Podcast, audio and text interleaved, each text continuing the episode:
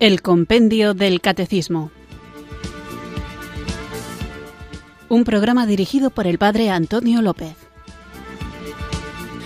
Muy buenas tardes, queridos oyentes de Radio María. Recibido un cariñoso saludo desde Irurzun, en Navarra, quienes sintonizáis una tarde más esta radio que cambia vidas, esta emisora de la Virgen, Radio María, para escuchar el programa El Compendio del Catecismo, nuestro espacio diario de formación católica en el que tratamos de conocer la fe que queremos vivir, compartir y defender. A veces puede existir entre los creyentes una idea un poco aislante de creer que solamente nos tenemos que formar en aquellas cosas que nos atañen directamente, de tal forma que un laico, por ejemplo, podría únicamente interesarse por su santificación en medio del mundo a través de sus tareas cotidianas, cosa que es muy necesario conocer, pero no podemos prescindir de que formamos parte de la Iglesia y que ésta, como un cuerpo con muchos órganos,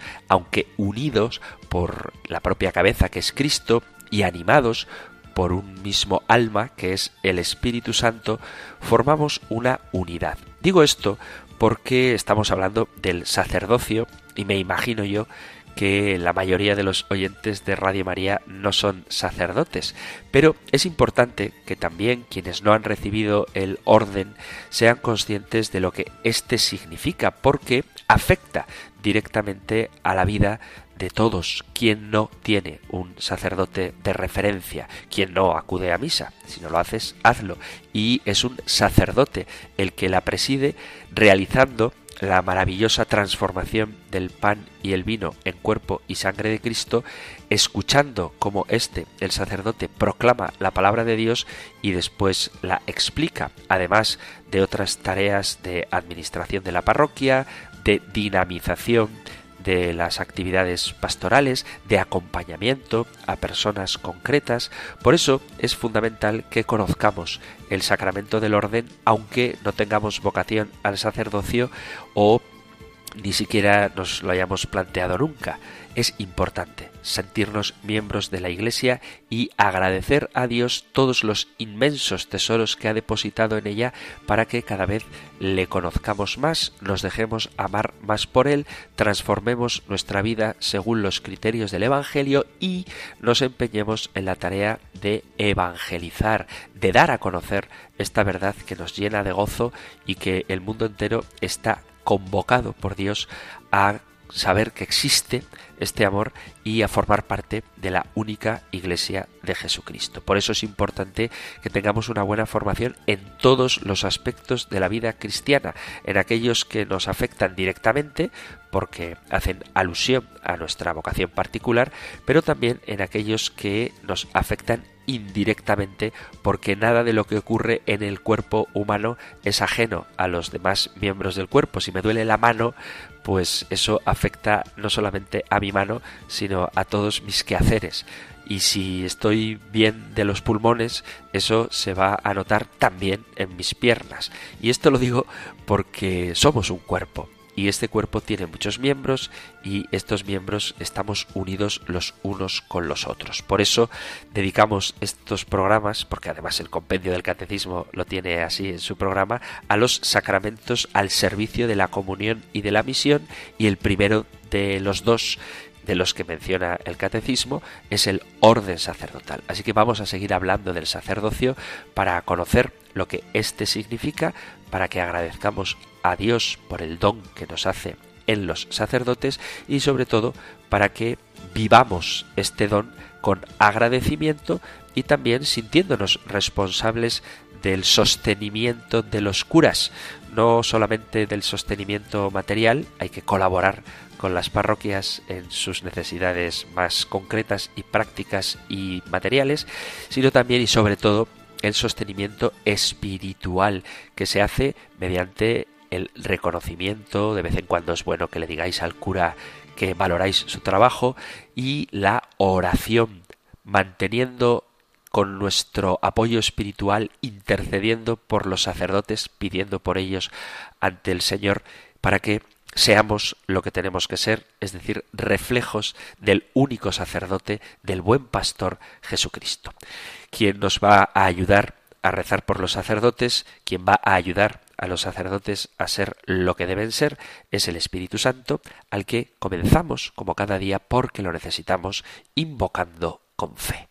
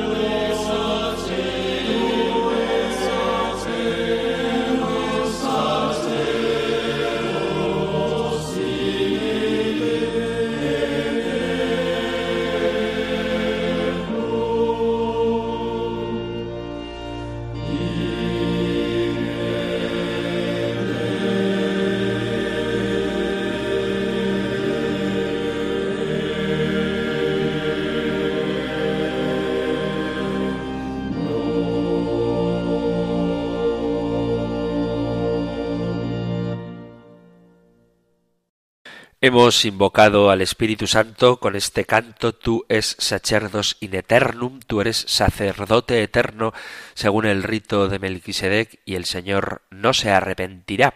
Además de lo bonita que es la canción y lo bíblica que es la letra, este canto me evoca mis tiempos del seminario, donde era habitual que cuando un nuevo sacerdote volvía al seminario y celebraba su primera misa en el seminario, en el momento de la acción de gracias, después de la comunión, se solía cantar este canto tan bonito.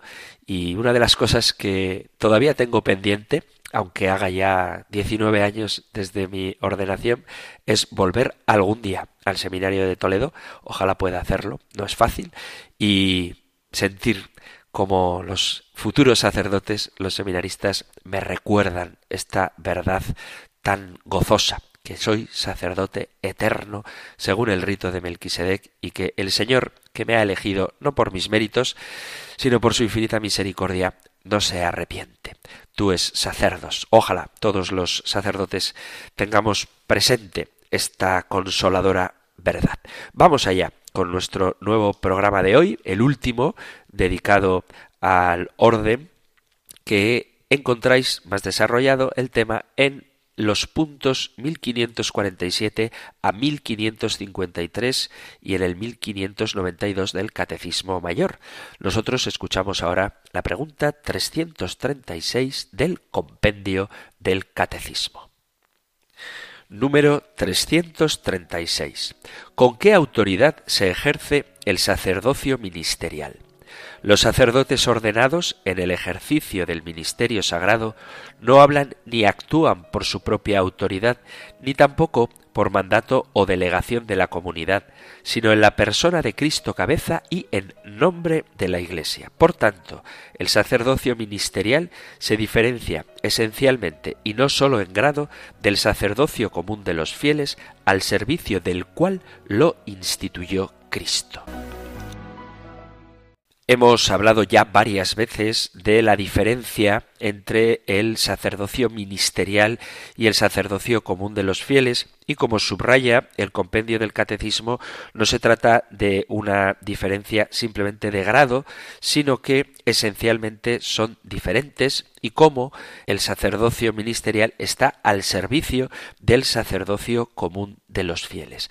Por eso, como ya hemos hablado de esto, me gustaría dejar claras algunas ideas a propósito del estilo de vida del sacerdote que ha de ser imitación de Cristo buen pastor.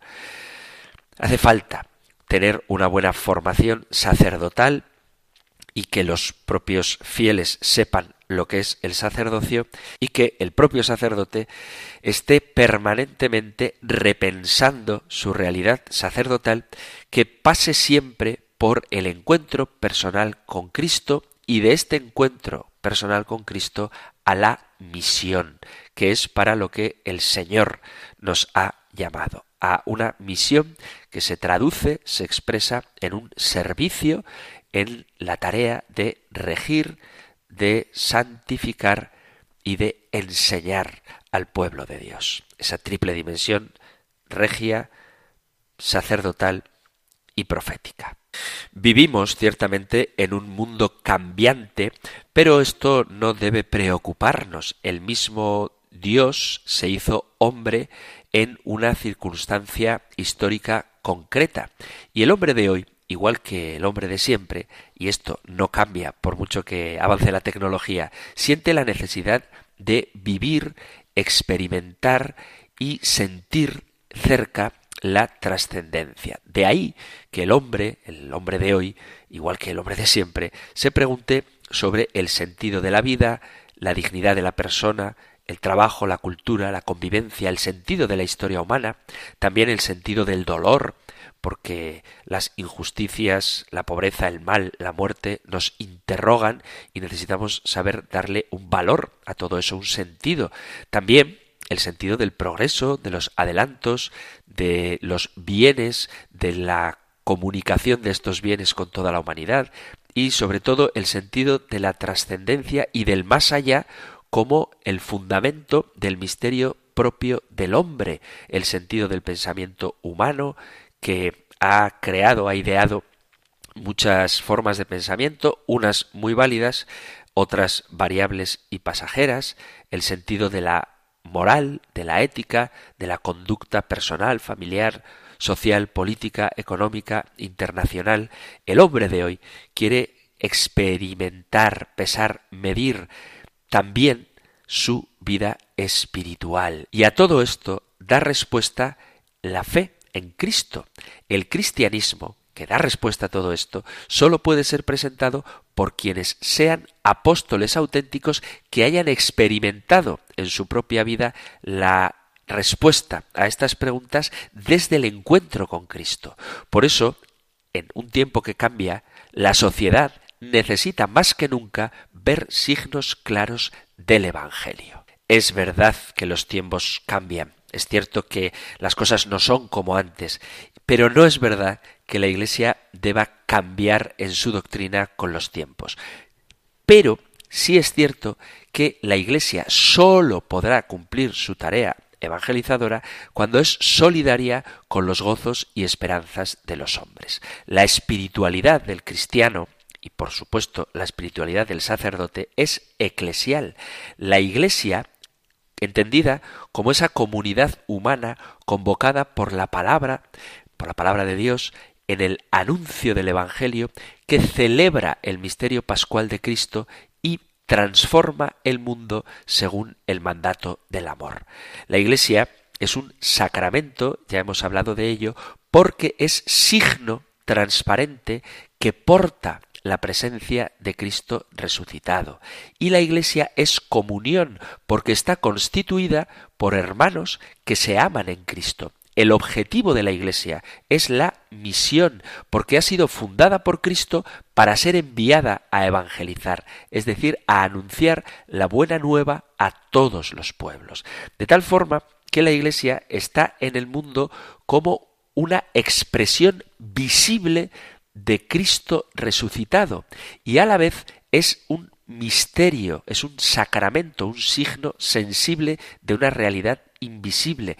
Y este signo visible que es la Iglesia lleva en sí misma la presencia eficaz de Cristo resucitado, de tal forma que la Iglesia es la esposa fiel comprometida con la misma suerte de Cristo, que se convierte en madre, instrumento de vida. Por eso decimos que la Iglesia es madre, porque nos da vida, la vida de Cristo, la vida en el Espíritu.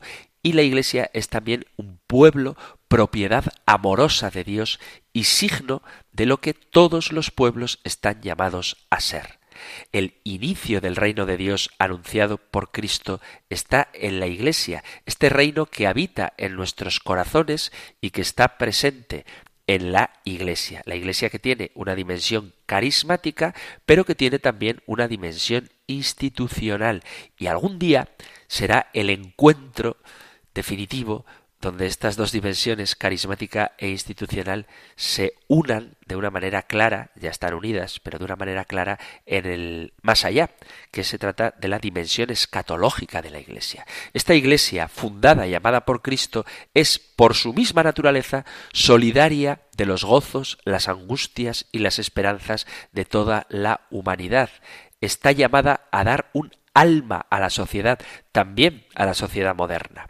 La naturaleza misionera de la Iglesia encuentra su raíz en este sacramento universal de salvación, que es su identidad. Cada cristiano, según su propia vocación, forma parte responsable de esta Iglesia, que es signo transparente, portador de Cristo. De ahí que hablemos de la Iglesia como sacramento, como comunión, como misión de una realidad que peregrina en la historia como el inicio del reino definitivo y que se convierte, por lo tanto, en sacramento universal de salvación. La Iglesia es portadora del mensaje del Evangelio para el hombre concreto y para todos los pueblos. Centrada en la muerte y resurrección de Cristo, la Iglesia hace presente en la historia humana el misterio pascual e insertada en las realidades humanas trasciende la historia haciendo que el mundo entero pueda gozar de lo que Cristo realizó por nosotros en la cruz. Y hablo de la Iglesia porque sólo desde ella es que se puede entender el ministerio sacerdotal. Después del Concilio Vaticano II hubo dos tipos de comprensión de este ministerio que a veces se enfrentan a menudo entre sí de manera irreconciliable. Sitúan al sacerdote en cuanto a la comprensión de sí mismo y al ejercicio de su ministerio. Y ante esta alternativa, una pregunta que se hace es ¿soy sacerdote de la Iglesia o soy sacerdote de Jesucristo?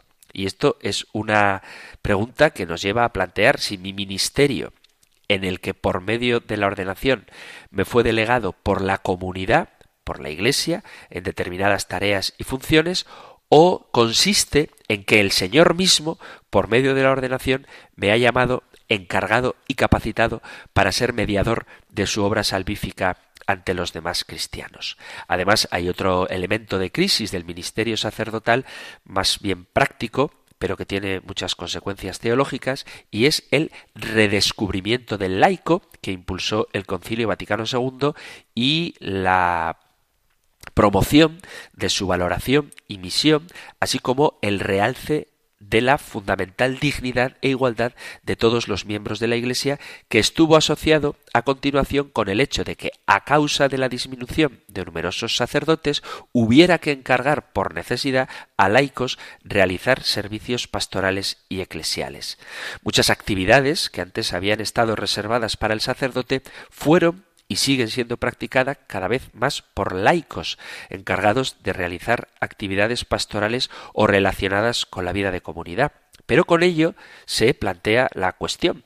Entonces, ¿qué es lo que sigue siendo peculiar y propio del ministerio sacerdotal? ¿Será la sola potestad para la consagración en la celebración eucarística o para impartir la absolución de los pecados en la confesión lo único que es propio del ministerio ordenado? Todas estas preguntas son interesantes porque ocurre que en muchos lugares donde hay escasez de sacerdotes, las comunidades son lideradas por laicos que incluso, como se suele decir en algunos lugares, en mi pueblo celebra la misa una monja y entonces daría la sensación de que no son precisos los sacerdotes. De ahí que sea necesaria una buena espiritualidad sacerdotal también en el mundo de hoy. Desde un punto de vista teológico, podría parecer que el hoy no cambia las cosas, pero la situación actual tiene que ser vivida también desde la propia espiritualidad sacerdotal. Tenemos que subrayar algunos aspectos concretos de la existencia, de la vivencia y del ejercicio del ministerio sacerdotal. La teología y la espiritualidad del presbítero son siempre la misma desde el inicio. Hay elementos que no cambian. Sin embargo, dependiendo del contexto, se puede y se deben subrayar algunos aspectos u otros. En la historia de la espiritualidad podemos ver los cambios de modelos de sacerdotes de la propia Iglesia. No es lo mismo un San Juan María Vianney en su vida sacerdotal que, por ejemplo, San Juan Bosco. Debemos constatar que la situación sacerdotal de hoy no es muy distinta de la situación general de la Iglesia y de la sociedad hoy. Quizá en él repercutan de una forma más acertada y significativa los profundos cambios que se han dado porque de alguna forma en su propia persona, en la persona del sacerdote, confluyen y se encuentran la Iglesia y la sociedad y hasta ahora ha sido él símbolo cualificado de la presencia de Dios. Para entender el cambio que se ha producido en la vida y en el ministerio de los presbíteros, tenemos que tener en cuenta los cambios profundos que se han dado en la sociedad. Es difícil ver todos los aspectos decisivos, pero sí que podemos ver algunas perspectivas que están entrelazadas y que repercuten en la vida del presbítero. Desde la más genérica, que atiende a la diferente forma de entender a Dios en el mundo y en la cultura actual, hasta el más concreto de los aspectos que se fija en cómo la nueva cultura afecta la existencia concreta del sacerdote para vivir lo que él es y cuál es su misión hoy. Es un hecho constatado que Dios ha dejado de ser en nuestra cultura una realidad evidente y presente en el camino cotidiano de la vida humana, al menos para una gran parte de nuestro mundo. La crisis del sacerdocio no es en último término una crisis eclesial ni tampoco una crisis social, sino que tiene su raíz más profunda en una crisis de fe en una crisis del concepto de Dios. Si no entendemos la transformación que se ha dado en la experiencia religiosa en general y la experiencia de Dios en particular, no podremos comprender el nuevo lugar que está llamado a vivir el sacerdote en el mundo. La misión del sacerdote en la sociedad estaba ordenada a establecer esa relación entre la línea horizontal de la propia vida humana y la línea vertical de la irrupción y la presencia de Dios en los momentos más significativos de esa vida. Estos estaban jalonados fundamentalmente desde una estructura ritual y sacramental, haciendo bastante sencillo y habitual la presencia del sacerdote en medio de la vida de los hombres y la sociedad. El sacerdote era llamado para ser mediador y testigo de este acontecimiento humano, social y fundamentalmente religioso. Pero si la conciencia humana se ha secularizado y Dios ya no es el misterio sagrado en el que se vive la existencia, el sacerdote queda inmediatamente expulsado del ámbito en el que se desarrolla la vida cotidiana de los hombres. ¿Puede un sacerdote en este contexto, seguir siendo testigo de Dios que de forma extraña y paradójica reclama el lugar y el ámbito que éste ha de tener en la vida social y personal de los hombres del siglo XXI? ¿Dónde buscar y encontrar a Dios en una cultura que piensa que Dios es ya una cosa del pasado? Donde la mentalidad científica y técnica no concede ningún lugar visible y relevante a Dios, donde la secularización y el pluralismo cultural han difuminado la presencia de Dios y su rostro, donde el retorno a lo religioso busca hoy un Dios sin rostro, una espiritualidad sin Dios, sin palabra, como si no hubiera revelación, sin ser, pensando que Dios no es persona, y sin frontera, pretendiendo una religión global en la que quepan todas las formas de creencia. ¿Cómo seguir siendo testigos del Dios único, eterno, el Dios de Jesucristo, en un mundo donde Dios ya no es una presencia evidente para la vida humana? Nuestra vida, así sin más, la vida cristiana, la vida del sacerdote, ha de ser un grito sereno de la presencia de Dios en el mundo que no se impone con una evidencia absoluta, sino como signo que indica y conduce hacia una realidad siempre mayor. La sed de espiritualidad que existe en nuestras sociedades ha de ser acogida por el presbítero como un auténtico signo de los tiempos, ayudando a discernir lo que en ella hay de bueno y santo para potenciarlo y desechar los elementos perniciosos que generan tantísima confusión. La escasez de vocaciones y la falta de relevo generacional hace que los sacerdotes tengamos casi todo el tiempo ocupado en llevar adelante las funciones ministeriales institucionales y nos deja poco tiempo para el acompañamiento espiritual y nuestra labor específica e irreemplazable como guías del espíritu. Sería bueno que a la hora de mirar nuestra jornada pensemos cuántas cosas administrativas hemos hecho y cuántas cosas evangelizadoras. ¿Cuánto rato hemos pasado delante del ordenador rellenando papeles o gestionando obras? ¿Y cuánto tiempo hemos pasado acompañando espiritualmente a personas que necesitan de Dios? Esto es una pregunta que debemos hacernos. Sin embargo, es en esta dimensión, la espiritual, donde debemos hacernos fuertes en nuestra propia experiencia personal para así mostrarnos y aparecer ante los demás como hombres de Dios y maestros en el espíritu. Es necesaria una espiritualidad teológica, una buena formación, y teologal, que esté referida expresamente al misterio personal de Dios desde el que los hombres de nuestro tiempo puedan reconocernos con una cierta facilidad como hombres y maestros del Espíritu, para así acompañar de nuevo a descubrir la trascendencia real de Dios y su presencia en todo lo creado, al Dios humilde y su presencia en el camino de la cruz y del sufrimiento, al Dios universal que se hace presente en los caminos de la vida. Si el lugar de Dios en el mundo se ha transformado radicalmente, la Iglesia, el pueblo de Dios, ha sufrido un cambio mayor en la percepción y el lugar que ocupa en la sociedad. Hasta la mitad del siglo XX, la Iglesia ha sido una institución con un lugar central y visible en la sociedad.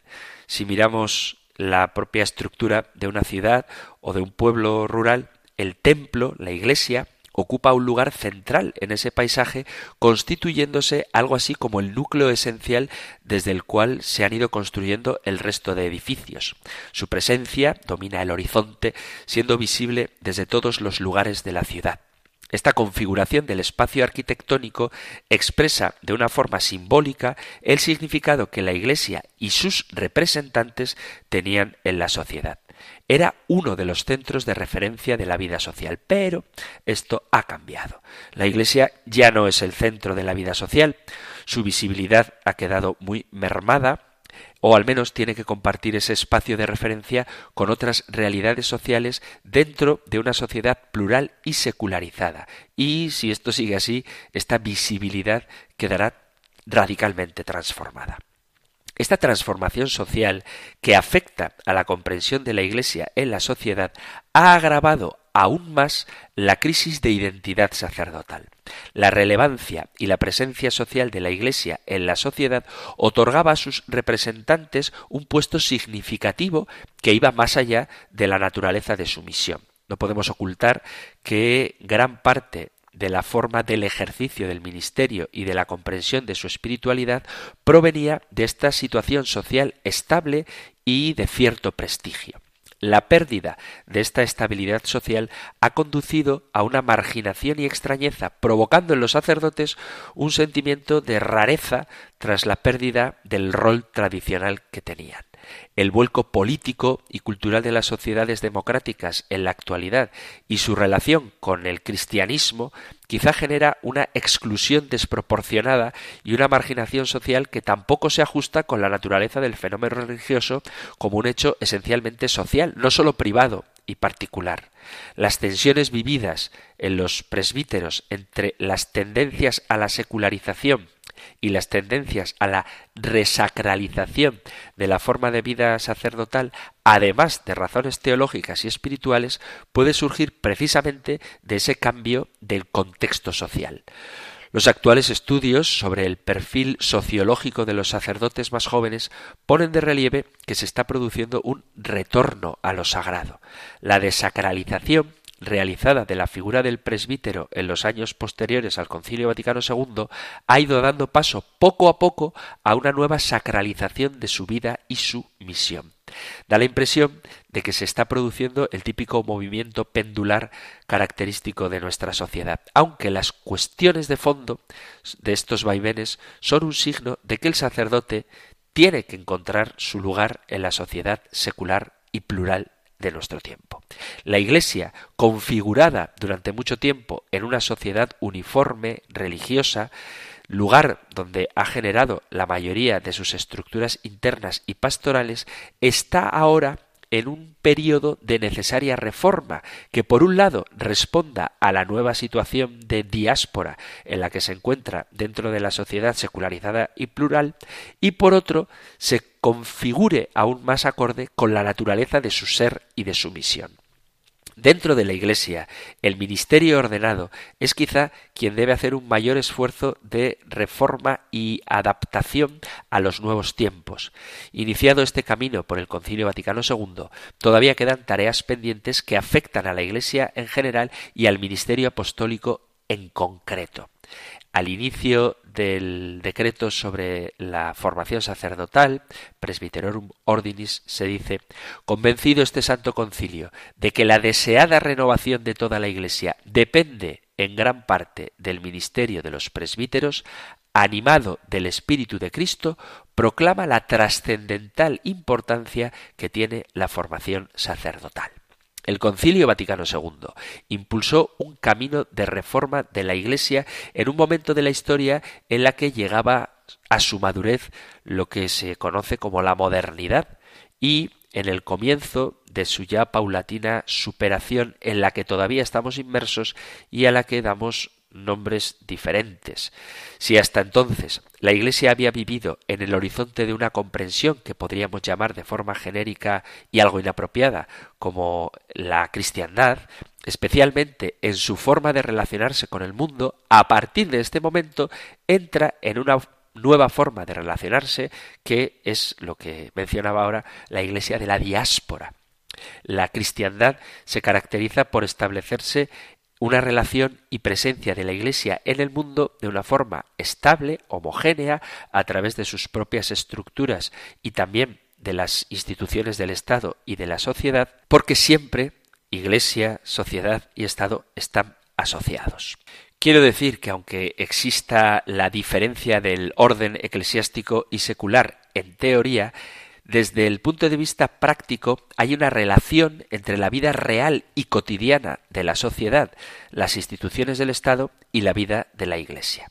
La Iglesia hoy, la Iglesia de la diáspora, expresa la ruptura del entramado ese tan estable que había antiguamente en la relación con la sociedad de épocas anteriores y apunta hacia una nueva forma de ser y de estar en el mundo. La progresiva secularización del mundo y el creciente pluralismo cultural y religioso como fenómenos globales han contribuido a que la experiencia de la Iglesia en la sociedad actual sea parecida a la que vivió el pueblo de la Alianza después del exilio en la tierra de Israel y la destrucción del templo. En una situación así, el cristiano sólo tendrá futuro viviendo en una iglesia o comunidad que confiese con intensidad a Jesucristo como el Señor de la historia y que sea el Evangelio la norma suprema de su vida. La situación de los cristianos hoy, la situación de la Iglesia, es la de la transición de una Iglesia de masas en concordancia con una sociedad y una cultura homogénea, a una iglesia como comunidad de creyentes que hay una opción personal y libre de fe que se coloca o se debe colocar a distancia de la mentalidad y el comportamiento ordinario de nuestro entorno social. Debemos volver a recuperar el mensaje de Jesús sobre el reino de Dios más allá del individualismo, recuperando el tenor eclesial y comunitario en el que destaca la llamada a ser iglesia en el mundo como una sociedad de contraste, siguiendo la llamada de Jesús para que seamos sal de la tierra y luz del mundo, como una ciudad puesta en lo alto del monte que no puede ocultarse, o la sal que conserva los alimentos para que éstos no se pudran, como dice el capítulo quinto del Evangelio de San Mateo.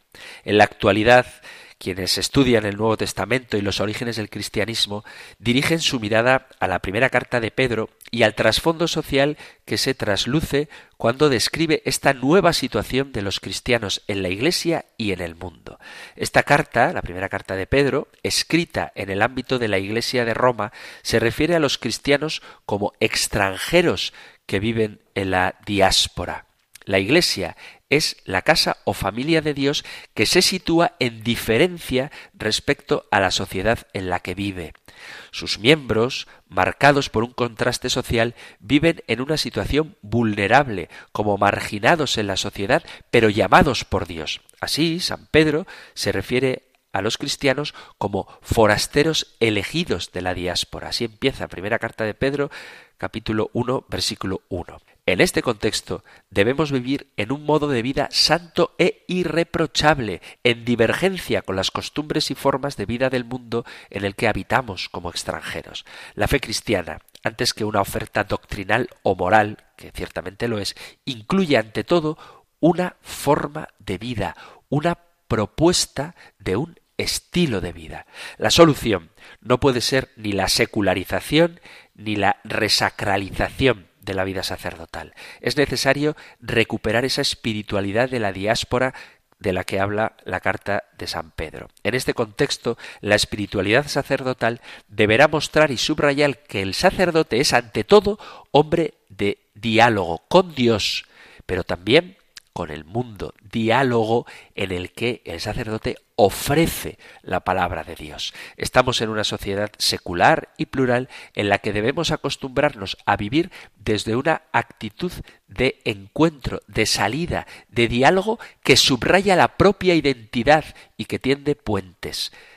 Puentes para comunicar a otras personas el anuncio del Evangelio, un anuncio que no conocen. Por lo tanto, la inculturación tan necesaria no supone asumir el modo de pensar de nuestra cultura y nuestra sociedad, sino que supone que tenemos que aprender a vivir en una cierta marginación de la sociedad, después de tantos años donde la persona y la presencia del sacerdote eran socialmente muy relevante y hoy pues ya no tienen tanta importancia.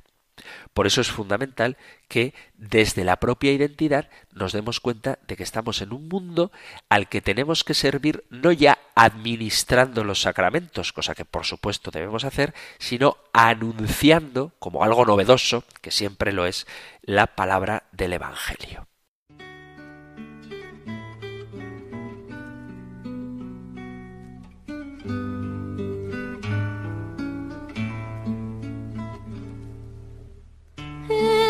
Sigue la vida. Sal de la tierra será, mas si la sal se adultera, los hombres la pisarán.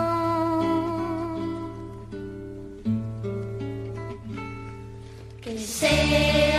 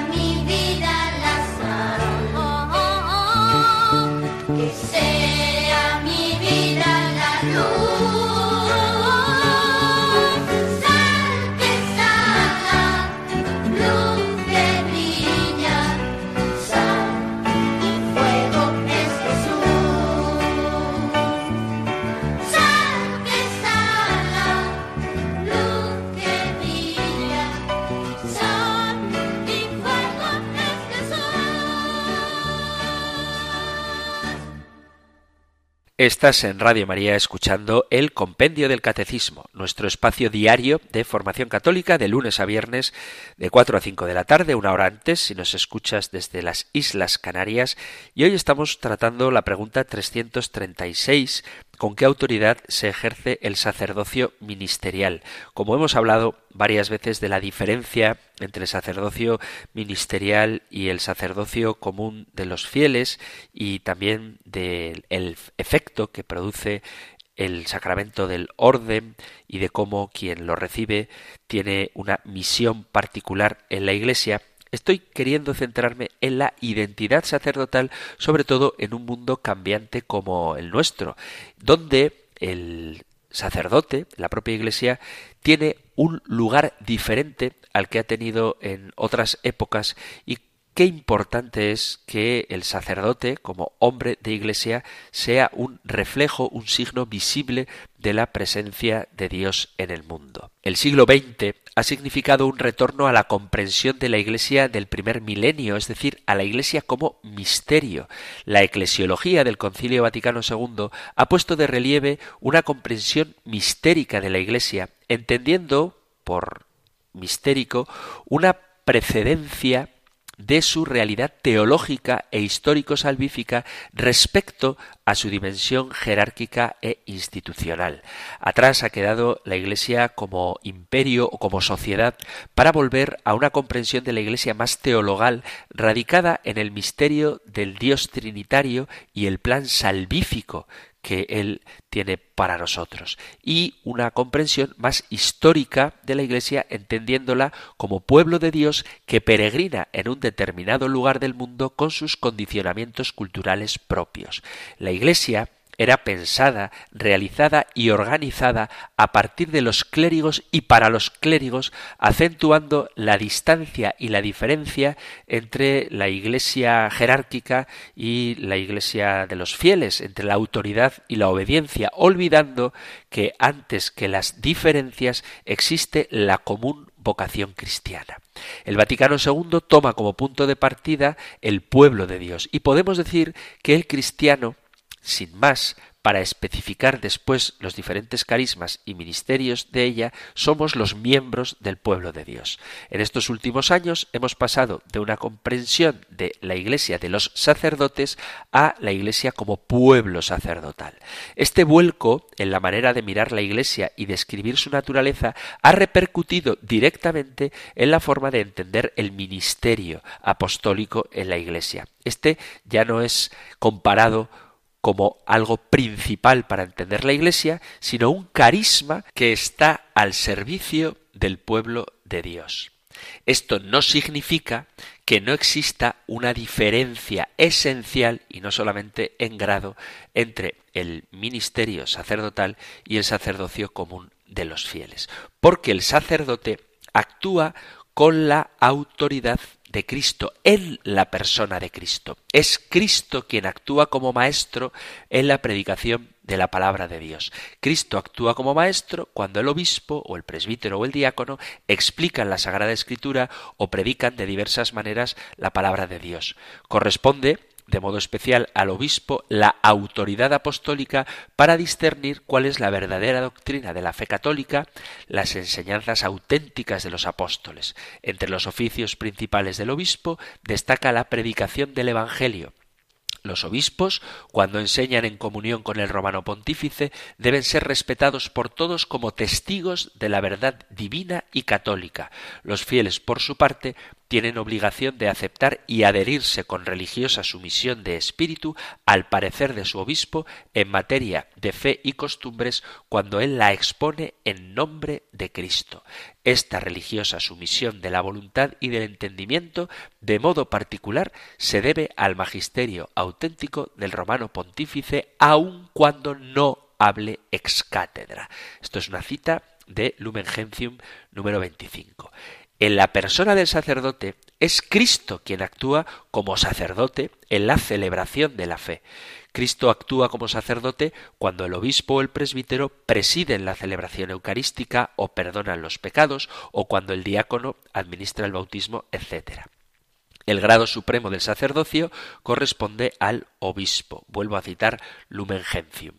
El obispo, revestido como está de la plenitud del sacramento del orden, es el administrador de la gracia del supremo sacerdocio, sobre todo en la Eucaristía que él mismo distribuye, ya sea por sí, ya sea por otros, y que hace vivir y crecer a la Iglesia. Esta Iglesia de Cristo está verdaderamente presente en todas las legítimas reuniones locales de los fieles, que unidos a sus pastores reciben también el nombre de iglesias en el Nuevo Testamento. En todo altar, reunida la comunidad bajo el ministerio sagrado del obispo, se manifiesta el símbolo de aquella caridad y unidad del cuerpo místico de Cristo, sin la cual no puede haber salvación. Toda legítima celebración de la Eucaristía la dirige el obispo, al cual ha sido confiado el oficio de ofrecer a la Divina Majestad el culto de la religión cristiana y de administrarlo conforme a los preceptos del Señor y las leyes de la Iglesia. El presbítero preside la celebración de la Eucaristía en nombre del obispo. Solo el presbítero, como también el obispo, puede actuar representando a la persona de Cristo para presidir y realizar verdaderamente el banquete sacrificial, la Eucaristía, en la que se hace realmente presente el sacrificio de Cristo bajo las especies del pan y del vino. Ni el diácono, ni ninguna otra persona que no sea sacerdote, presbítero u obispo, puede presidir la Eucaristía ni hacer que haya verdadera Eucaristía. El pueblo de Dios, al participar en la Eucaristía, se asocia a la oblación de Cristo. Y es Cristo mismo quien actúa como pastor y cabeza cuando el obispo el presbítero o el diácono reúnen a todo el pueblo de Dios en la unidad de la fe y de la caridad, cuando guían y gobiernan la comunidad cristiana. En el ejercicio de su autoridad ministerial actúa en nombre de Cristo, al servicio de la fe y de la caridad del pueblo de Dios, y siguiendo los ejemplos de Cristo con toda humildad y mansedumbre. Corresponde, de modo especial al obispo, el ministerio de regir a todo el pueblo de Dios. Los obispos rigen como vicarios y legados de Cristo las iglesias particulares que se les han encomendado con sus consejos y con sus exhortaciones, con sus ejemplos, pero también con su autoridad y su potestad sagrada que ejercen únicamente para edificar su grey en la verdad y la santidad, teniendo en cuenta que el que es mayor ha de hacerse como el menor y el que ocupa el primer puesto como servidor, según las palabras del capítulo 22 del Evangelio de San Lucas. También los presbíteros ejercen su misión en comunión con el obispo con una autoridad que proviene de Jesucristo ejercen su ministerio al servicio del pueblo de Dios para la edificación de la Iglesia. Los presbíteros, ejerciendo según su parte de autoridad el oficio de Cristo, cabeza y pastor, reúnen en nombre del obispo a la familia de Dios como una fraternidad alentada, unánime, y la conducen a Dios Padre por medio de Cristo en el Espíritu. Mas para el ejercicio de este ministerio, lo mismo que para las otras funciones del presbítero, se confiere la potestad espiritual que se da para la edificación y que se recibe mediante el sacramento del orden. Por eso, en la edificación de la Iglesia, los presbíteros deben vivir con todos la exquisita delicadeza a ejemplo del Señor. Deben comportarse con ellos no según el beneplácito de los hombres, no adaptando nuestra mente al mundo, sino conforme a las exigencias de la doctrina y de la vida cristiana, enseñando y amonestando como a hijos amadísimos, según dice el apóstol Pablo a Timoteo en su segunda carta, capítulo 4. Insiste a tiempo y a destiempo, arguye, enseña, exhorta con toda longanimidad y doctrina. Aunque es verdad que todos los bautizados participamos del sacerdocio común de los fieles, los sacerdotes ordenados son aquellos llamados por Cristo y ungidos mediante un sacramento peculiar para configurarse a Jesucristo. Esta es la identidad del sacerdote. El sacerdote encuentra la verdad plena de su identidad en el hecho de ser derivación participación específica y continuación de Cristo mismo, el único sumo sacerdote de la nueva y eterna alianza. El sacerdote es una imagen viva y transparente de Cristo sacerdote. Son palabras del Papa San Juan Pablo II en Pastores Davo Bobis. Es verdad que todos los católicos, sacerdotes y laicos son incorporados a Cristo y a su Iglesia por medio del bautismo, pero existe una diferencia sustancial entre sacerdotes y laicos. En virtud del orden sagrado, los sacerdotes tenemos una relación especial con el sumo sacerdote, una relación diferente no sólo en grado, sino esencialmente a la relación entre Cristo y los fieles laicos. La identidad sacerdotal y la santidad sacerdotal están estrechamente vinculadas. La Iglesia tiene que volver a descubrir constantemente que un sacerdocio fuerte y activo no es sólo signo de la vida en el Espíritu Santo en la Iglesia, sino el medio por el que el Espíritu Santo obra la salvación del mundo.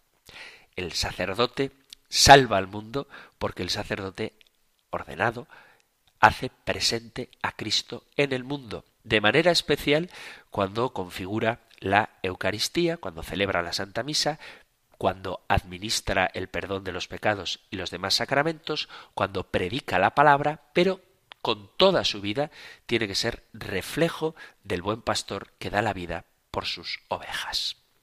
Y hasta aquí el tiempo para nuestro programa de hoy y con esta pregunta también el tiempo dedicado del compendio del catecismo al sacramento del orden. No obstante, si hay alguna de las cuestiones que hemos tratado que no haya quedado del todo clara o os parece que a lo mejor ha habido algún aspecto sobre el sacerdocio que no hemos tratado, sabéis que podéis enviar vuestra pregunta o vuestra sugerencia, vuestro planteamiento sobre algún tema que creáis que no ha sido tocado o no ha sido tocado suficientemente, enviando vuestros mensajes al correo electrónico compendio arroba radiomaria.es, compendio arroba radiomaria.es o al número de teléfono para WhatsApp 668 594 383 668 594 383. Os pido disculpas si mi voz hoy es un poco más mocosa de lo habitual, pero es que estoy con un pequeño resfriado sin mayores consecuencias que esta que estáis oyendo,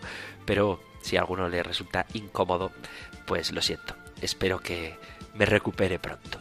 Terminamos nuestro programa recibiendo la bendición del Señor.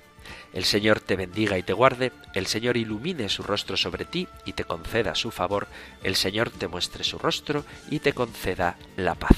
Muchísimas gracias por estar ahí Gracias por escuchar el compendio del catecismo y si queréis volveremos a encontrarnos en un próximo programa. Un fuerte abrazo. El compendio del catecismo.